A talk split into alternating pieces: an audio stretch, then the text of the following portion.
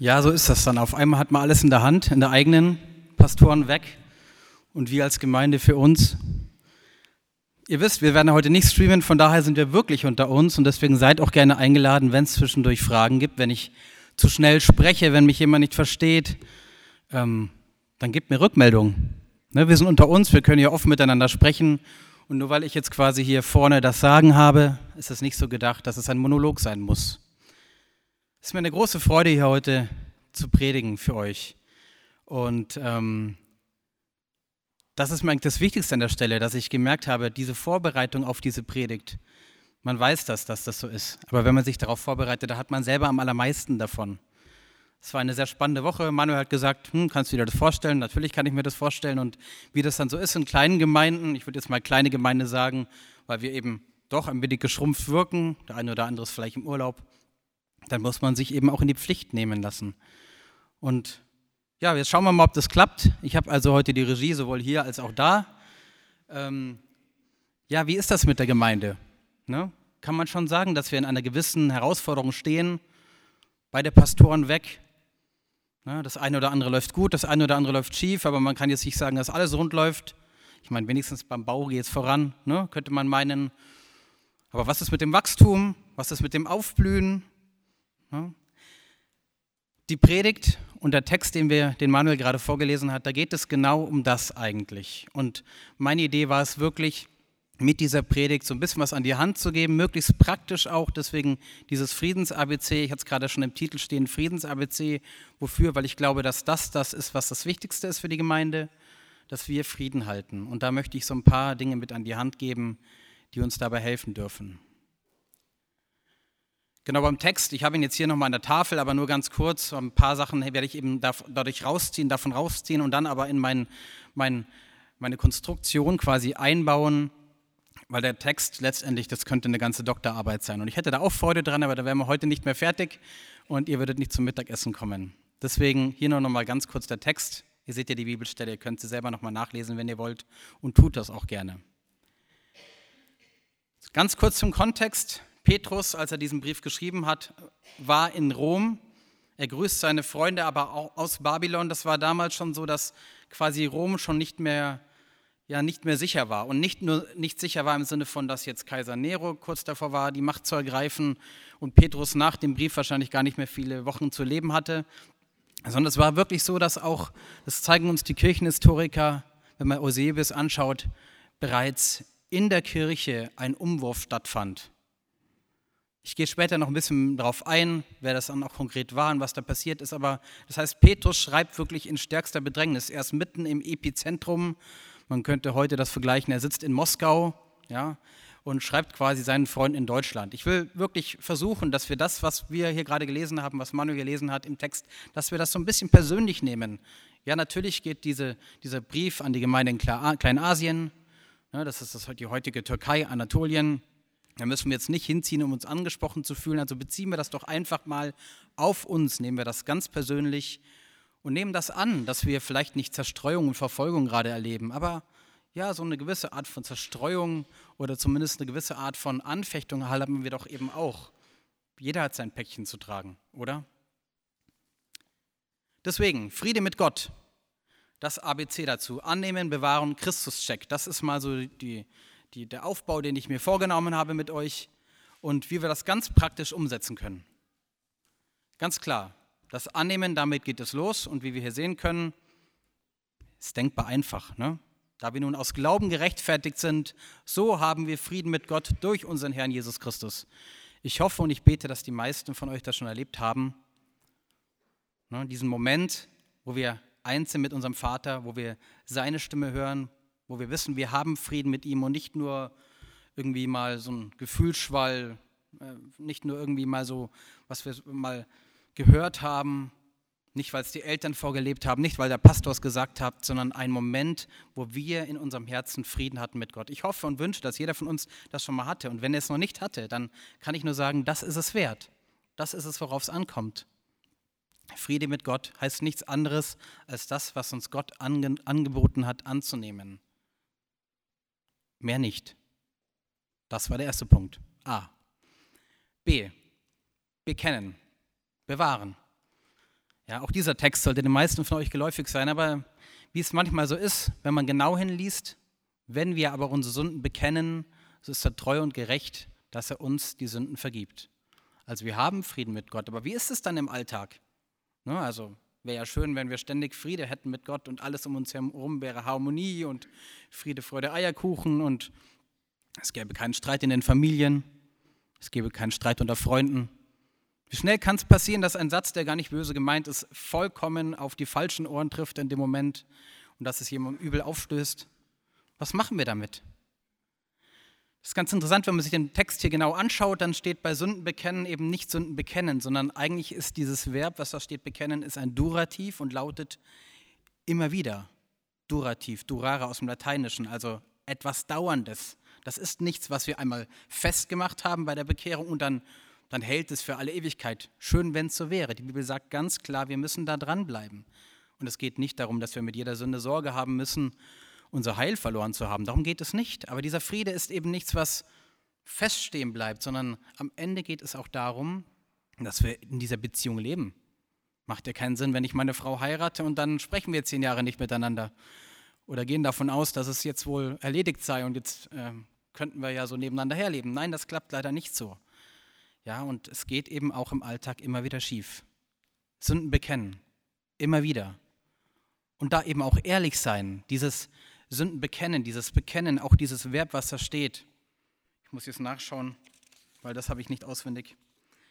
Dieses Homologeo, das kann natürlich bekennen bedeuten, aber was bekennen wir denn eigentlich? Es bedeutet zugeben, dass wir etwas falsch gemacht haben, beziehungsweise bekennen, dass wir nicht in Übereinstimmung waren mit dem, was als Wahrheit definiert wurde. Also es geht nicht darum zu sagen, Herr, ich bekenne dir meine Schuld, Natürlich geht es auch darum, aber wir können auch ganz praktisch und müssen ganz praktisch an die Dinge herangehen, die noch zwischen uns und Gott stehen. Und da sollten wir ehrlich mit uns sein, da sollten unsere Partner ehrlich mit uns sein, da sollten unsere Freunde, unsere Glaubensgeschwister ehrlich mit uns sein. Darauf geht es dann später natürlich noch ein bisschen. Jetzt sind wir also bei dem Punkt Friede mit Gott und den bewahren wir dadurch, dass wir unsere Sünden immer wieder bekennen. Das ist nichts, was wir festhalten können.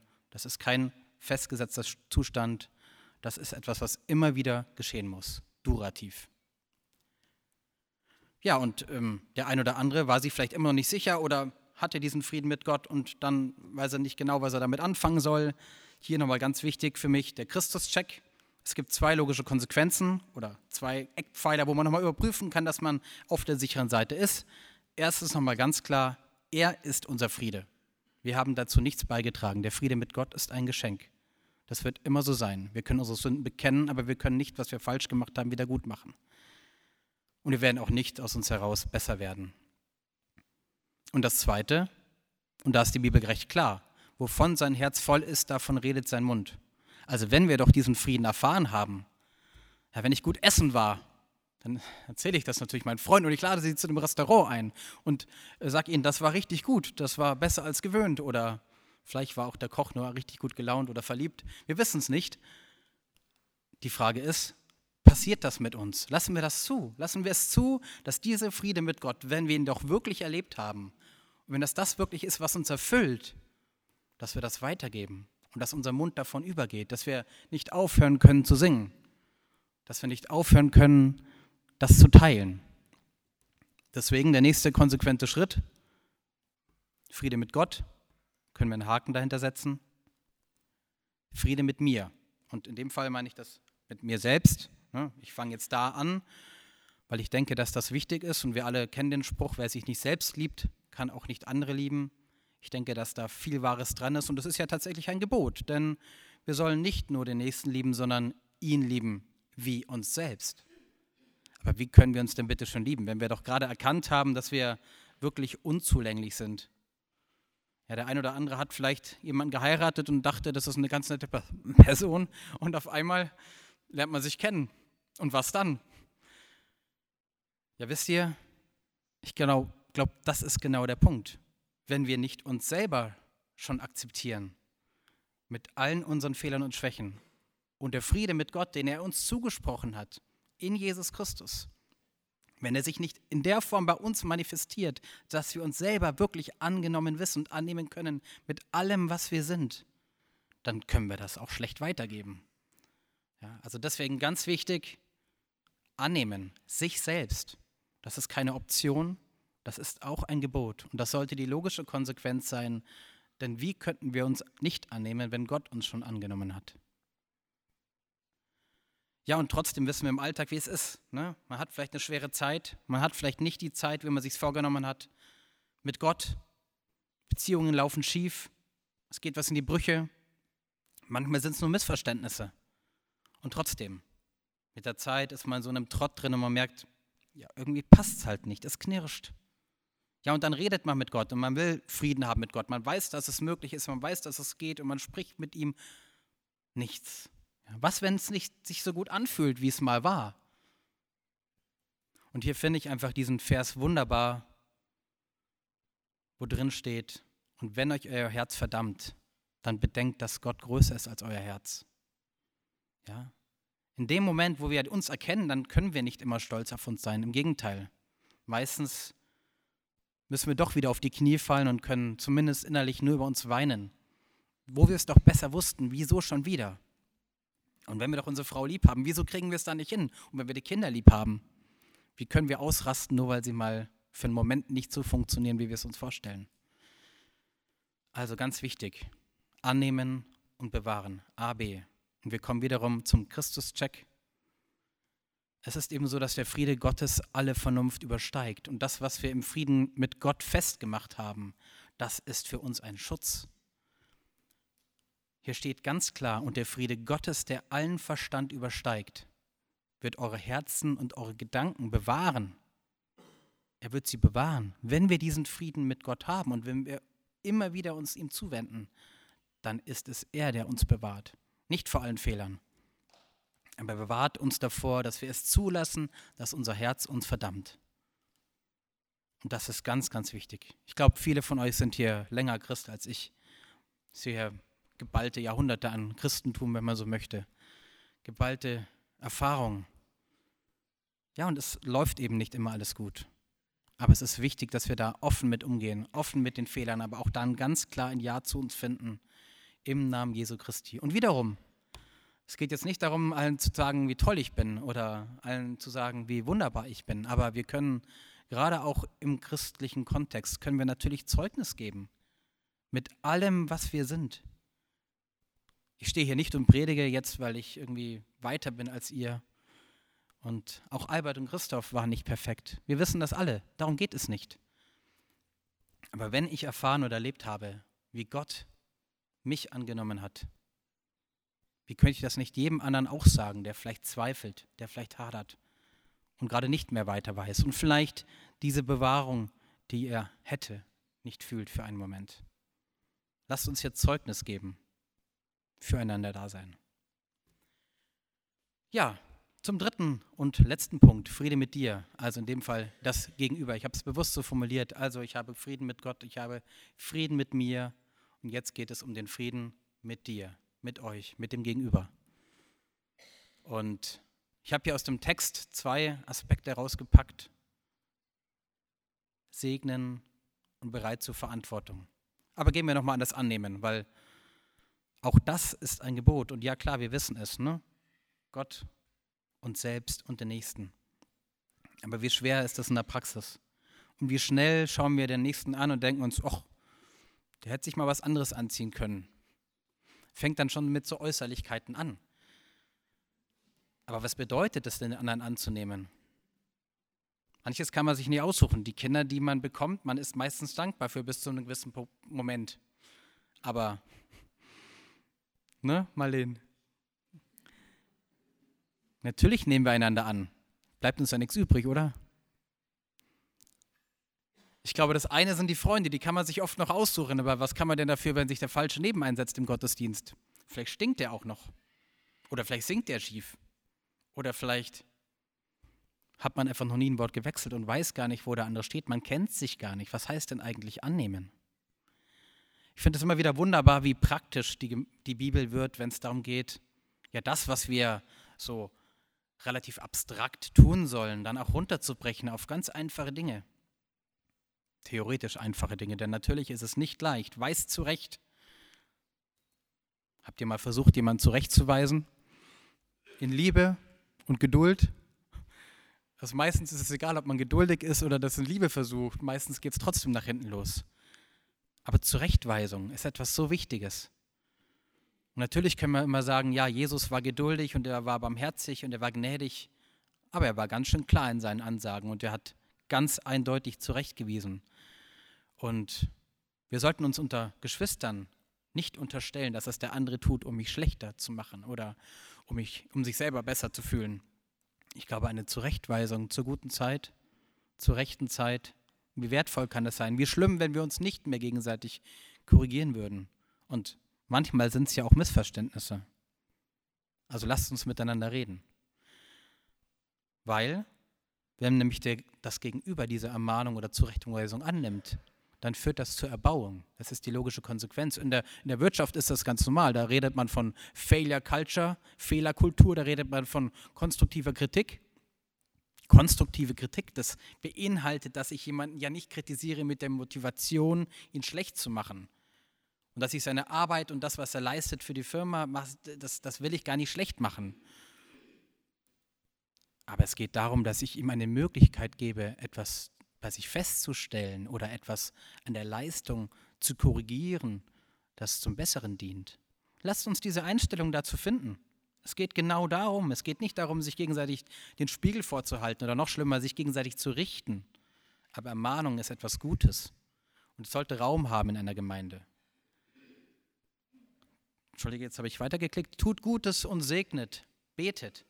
Segen heißt eben nicht nur, dass ich komm, ich segne dich und dann spreche ich ein Gebet für den anderen. Ja, natürlich ist es richtig und wichtig, dass wir über den anderen etwas Gutes aussprechen und Gottes Segen dazu erbitten. Aber segnen heißt tatsächlich auch gut über den anderen sprechen. Ich spreche nicht nur über ihm etwas Gutes aus, ich spreche auch über ihn gut. Ja, wenn wir gleich Abendmahl feiern, wäre es schön, wenn der ein oder andere natürlich mit dir das Brot bricht und den Wein trinkt. Und wie schön, wenn man ihm noch ein Segenswort dazu mitgibt. Wir dürfen einander segnen und gerade die, mit denen wir vielleicht mal Streit hatten. Weil wir werden es merken, wir werden, es wird uns schwer fallen, jemanden zu segnen, mit dem wir nicht im einen sind. Segnet einander. Wann, wann habt ihr zuletzt euren Partner gesegnet? Wann habt ihr zuletzt eure Kinder gesegnet? Das ist etwas so Wichtiges. Und das kostet uns eigentlich nicht viel. Aber Segen aussprechen über und in Gottes Namen über andere und gut über sie sprechen, das ist etwas, was uns wirklich auch als Gemeinde zusammenwachsen lässt, füreinander eintreten. Seid barmherzig und vergebt von Herzen. Diese Vergebung, das ist etwas so Großartiges. Es gibt nach meinem Wissen keine andere Religion, kein anderes Konzept für Vergebung als im Christentum. Das ist ein Geschenk. Und wenn man sich mit Menschen aus anderen Kulturen und Religionen unterhält, ist es genauso. Es gibt kein anderes Konzept als denn Vergebung. Man kann wieder gut machen, wenn es möglich, aber was, wenn man es denn nicht wieder gut machen kann? Was, wenn etwas einfach kaputt ist? Was, wenn es uns als Menschen unmöglich ist, das, was wir an die Wand gefahren haben, wieder zu reparieren? Dann gibt es keine Option, die wir in unserer Hand hätten. Wir können einzig und allein Vergebung erbitten und Vergebung aussprechen. Lasst uns das praktizieren. Ermahnung, Vergebung, und zwar von Herzen. Ja, wir können nicht mit unserem Bruder Abendmahl feiern und glauben, dass uns die Vergebung zuteil wurde, wenn wir unseren Geschwistern nicht vergeben. So knallhart ist die Bibel. Wir alle kennen das Gleichnis. Wenn wir unserem Bruder, unserer Schwester nicht vergeben und egal, was schiefgelaufen ist. Es geht nicht uns darum, dass wir andere richten. Wir können sie ermahnen, wir können sie zurechtweisen, aber wir können sie nicht verurteilen. Und wir müssen Vergebung aussprechen, gerade über die Dinge, mit denen wir nicht klarkommen. Und wenn es Dinge gibt in eurem Leben, eine andere Person, etwas, was gesagt wurde, was euch verletzt hat, vielleicht weiß es die Person gar nicht. Sprecht sie darauf an. Versucht es vielleicht nicht gerade vor allen anderen zu tun und mit dem erhobenen Zeigefinger, aber sprecht es an. Lasst es nicht zu, dass etwas zwischen euch steht. Sprecht es an und sprecht euch dann auch hoffentlich und bitte gerne Vergebung aus. Das ist die einzige Option, die wir an der Stelle haben. Wir hatten A, wir hatten B, jetzt kommt C, der Christus-Check. Ich hatte es gesagt, wir sollen einander segnen. Und im Text, den Manuel vorgelesen hat, ging es auch darum, die Verantwortung, die wir voreinander haben. Und nochmal, wenn wir doch Frieden mit Gott haben und Frieden mit uns, wisst ihr eigentlich, wie viele Menschen keinen Frieden mit sich haben? Keinen Frieden mit der Welt? Keinen Frieden in den Familien? Und nochmal, es ist, geht nicht um den Zustand. Wir sind nicht eine perfekte Familie und wir sind auch nicht eine perfekte Gemeinde. Bei uns gibt es Streit und Krach. Die Frage ist nicht, dass es geschieht. Wir wissen, dass es geschieht. Wenn einer sagt, er sündigt nicht, dann lügt er. Die Frage ist, wie wir damit umgehen. Und wenn wir das erlebt haben, dass Vergebung auch in unseren Familien Heilung möglich macht, dann dürfen wir auch das teilen. Denn unsere Freunde, Bekannten, unsere Arbeitskollegen kennen das oft nicht. Deswegen Friede mit dir. Das Wichtigste ist mir, vielleicht möchte sich jeder überlegen, wen er für kommende Woche segnet. Ganz konkret, ganz praktisch. Vielleicht sogar eine Person, die euch gar nicht so wohlgesonnen ist. Vielleicht eine Person, mit der ihr gar nicht so ein enges Verhältnis habt. Geht in euch, geht in euer Gebet und fragt, Herr, wen darf ich in deinem Namen segnen? Über wen darf ich Gutes aussprechen? Und nochmal, was passiert, wenn wir Segen aussprechen? Zuallererst beginnt was in unserem Herzen sich zu verändern. Wenn wir übernehmen die Verantwortung vor Gott für diese Person, die er uns zugewiesen hat. Ich fasse nochmal kurz zusammen. Wie lautet das Friedens-ABC? Annehmen, bewahren und Christus-Check. Ist natürlich nur eine Analogie, aber das wollte ich euch gerne so mitgeben und denke, es war relativ einprägsam. Ich hoffe, ich habe zeitlich nicht extrem überzogen.